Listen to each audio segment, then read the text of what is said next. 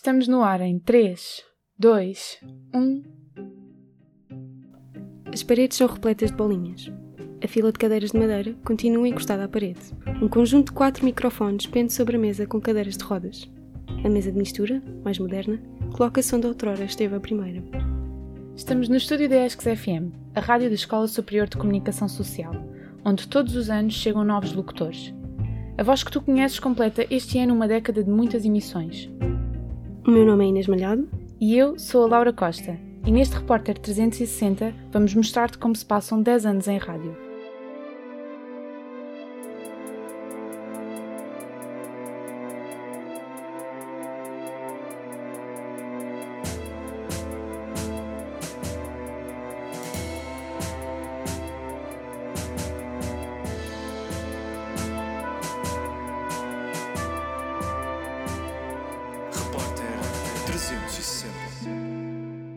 10 anos, houve espaço para as rádios nacionais evoluírem.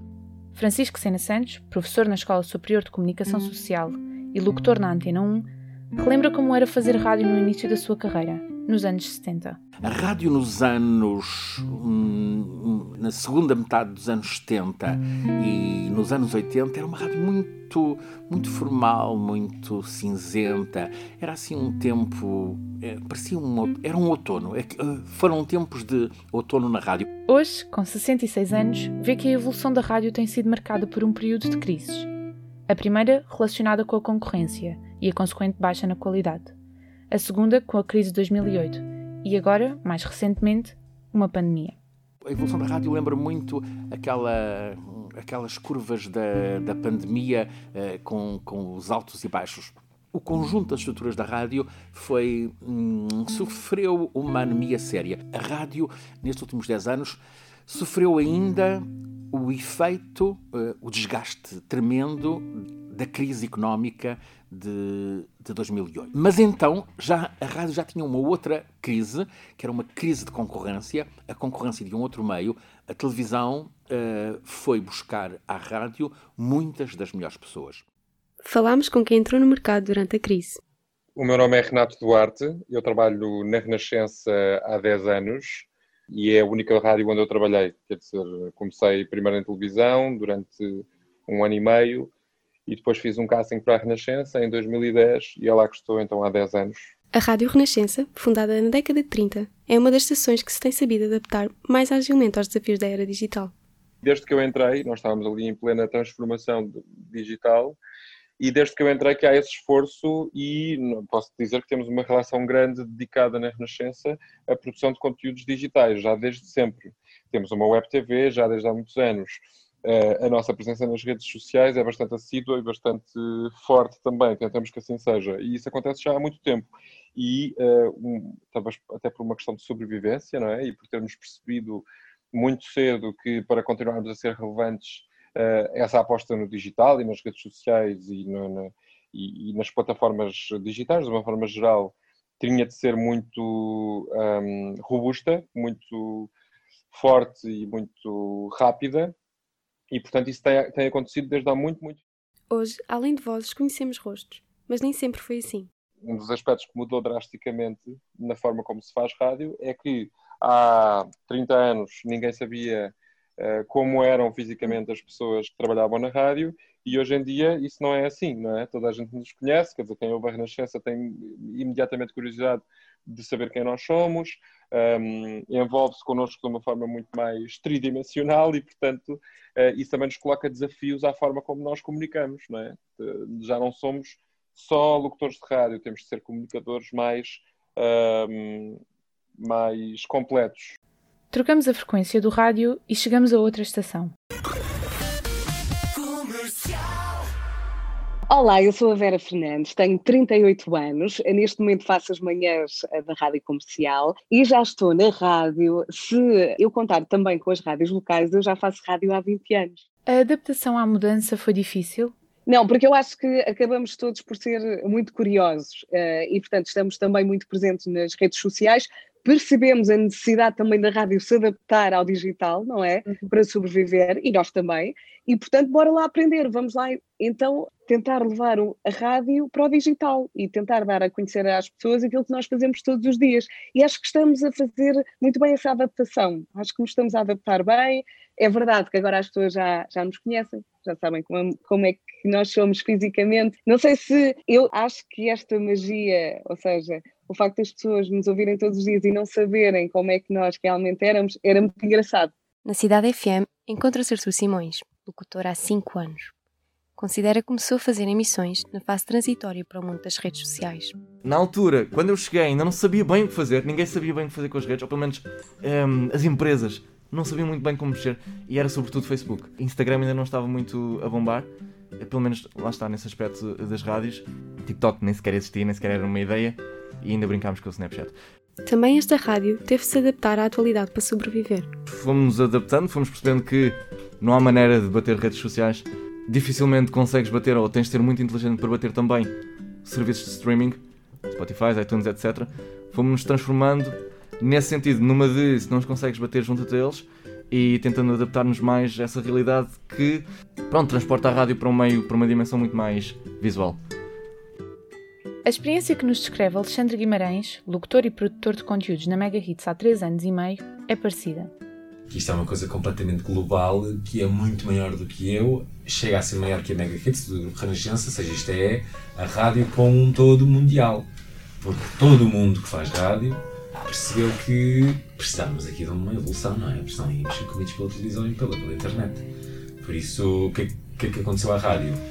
televisou-se um bocadinho a rádio, não é? Ganhou um ecrã e isto, apesar de ser muito pouco politicamente correto, ganhou caras bonitas, que é uma coisa que interessa. Ou seja, podemos evitar dizê-lo, mas acaba sempre. Na televisão sempre aconteceu, as pessoas sempre foram bonitas a aparecer. Antes em rádio, se calhar podias fazer de pijama e sem maquilhagem, hoje em dia já é mais complicado, não é? Porque tens câmaras o dia todo a apontar para ti, vai para o YouTube e se calhar às vezes há vídeos que têm mais audiências do que certos canais de televisão. E a mudança, eu digo que entrei a meio porquê? Porque eu não entrei na Mega sem canal YouTube, sem Instagram, sem Twitter, sem Facebook. Agora, colegas meus entraram. É impossível tu fazeres uma rádio nacional sem, sem social media. Catarina Palma, também locutora na Mega Hits e com o dobro do tempo de experiência do Alexandre, sente as coisas de maneira diferente. Mudou tanta coisa, principalmente porque eu acho que quando entrei é que começou a tão falada revolução digital, não é? Porque na altura eu tinha Instagram, mas ninguém ligava absolutamente nada.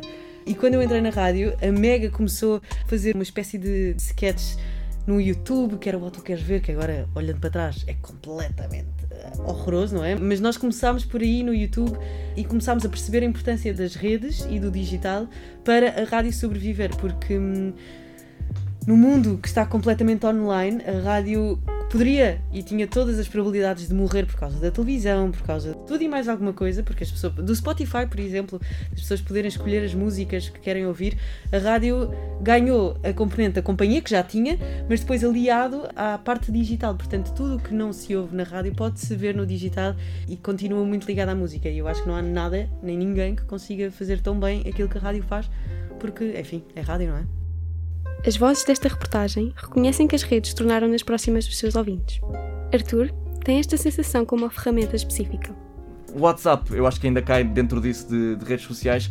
Epá, eu adoro WhatsApp, adoro usar, adoro contactar ouvintes, trocar mensagens com eles. Uh, mesmo no ar, falar com eles no ar, eles depois respondem. É mesmo a minha parte quase favorita, uh, que veio substituir a chamada telefónica. Pronto, tu dizias que tinhas a Dona Odete na linha 2, ficavam a falar um bocadinho, mas ela ocupava-te aquele tempo todo. Agora eu recebo 15, 20 mensagens, filtro mais ou menos, pronto, vou, vou ver que mensagens é que vou ler no ar, mas consigo meter muita mais gente a participar, trazer muito mais gente ao meu programa do que conseguiria antes, quando tinha só a Dona Odete a falar sobre os gatos.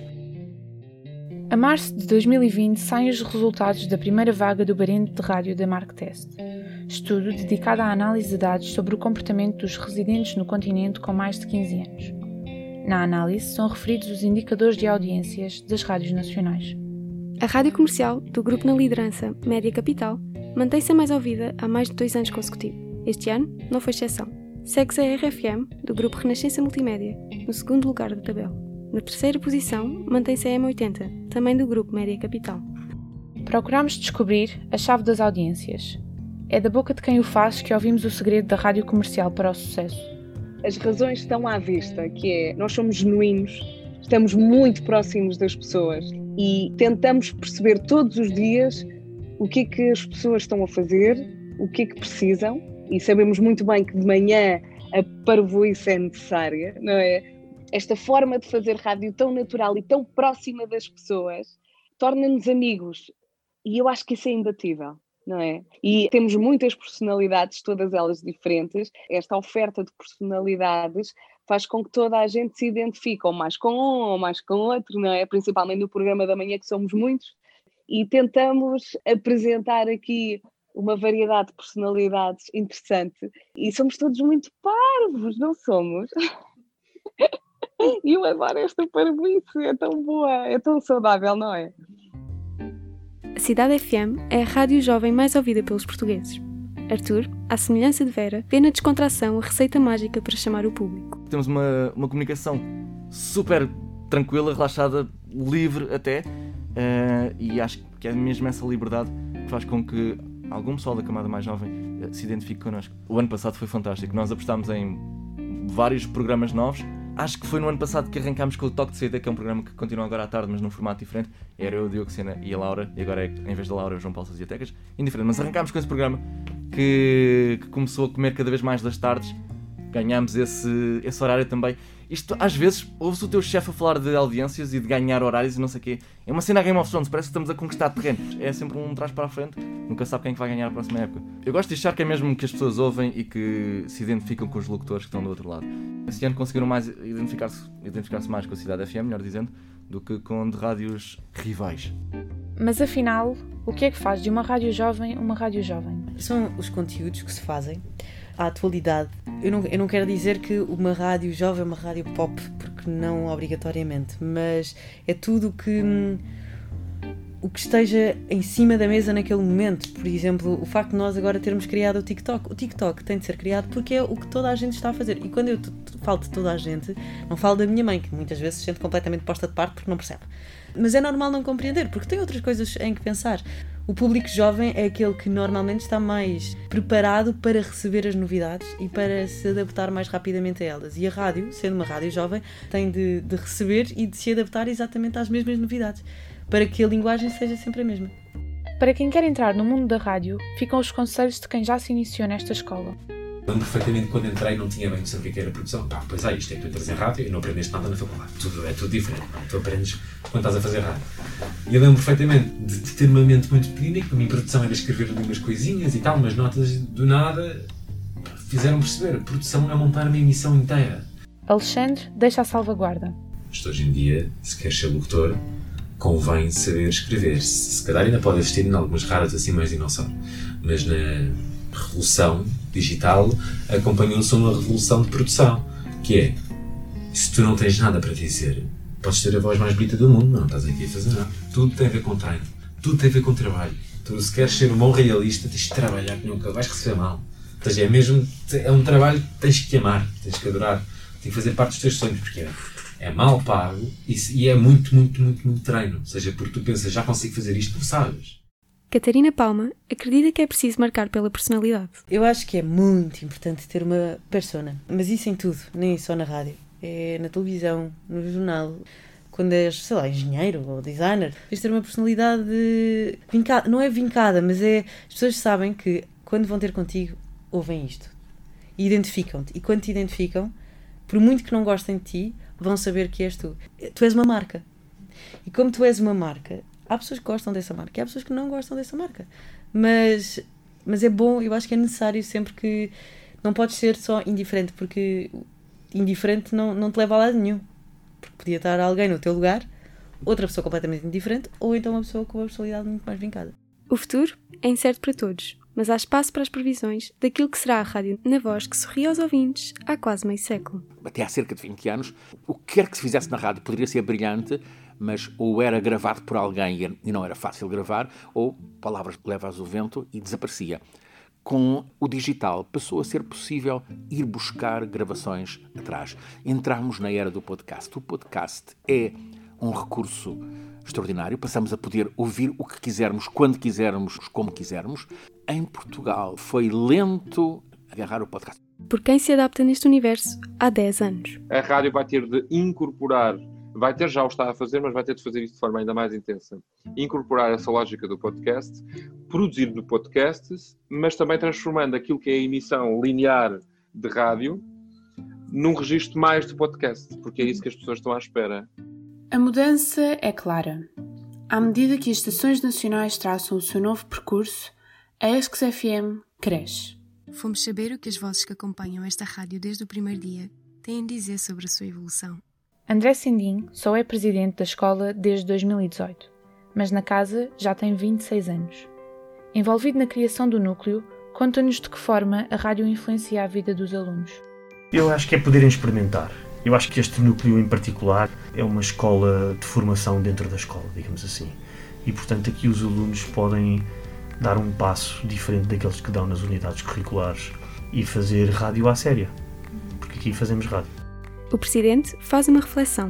Eu acho que a FM é um, é um, é um núcleo de grande, grande sucesso. Ou seja, eu acho que o grande mérito deste, deste núcleo é ter sabido manter-se, que já é difícil, e não só melhorar. Francisco Sena Santos deixa-nos com a forma que vê a evolução da ESCS FM e as janelas que são abertas. Tem sabido fomentar o entusiasmo das pessoas.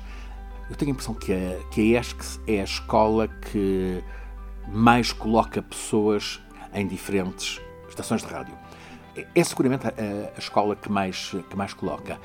Isso passa pela complementaridade entre a parte uh, letiva, nas aulas, e o treino, que é formidável, na, na FM. As equipas da, da FM têm sabido, eh, de modo continuado, estimular pessoas com um grande, uma grande ideia de liberdade, estimulá-las para, para fazer rádio. A ESCS FM, ao longo dos tempos, tem sido essa semente de treino e, e com uma crescente procura de exigência de qualidade.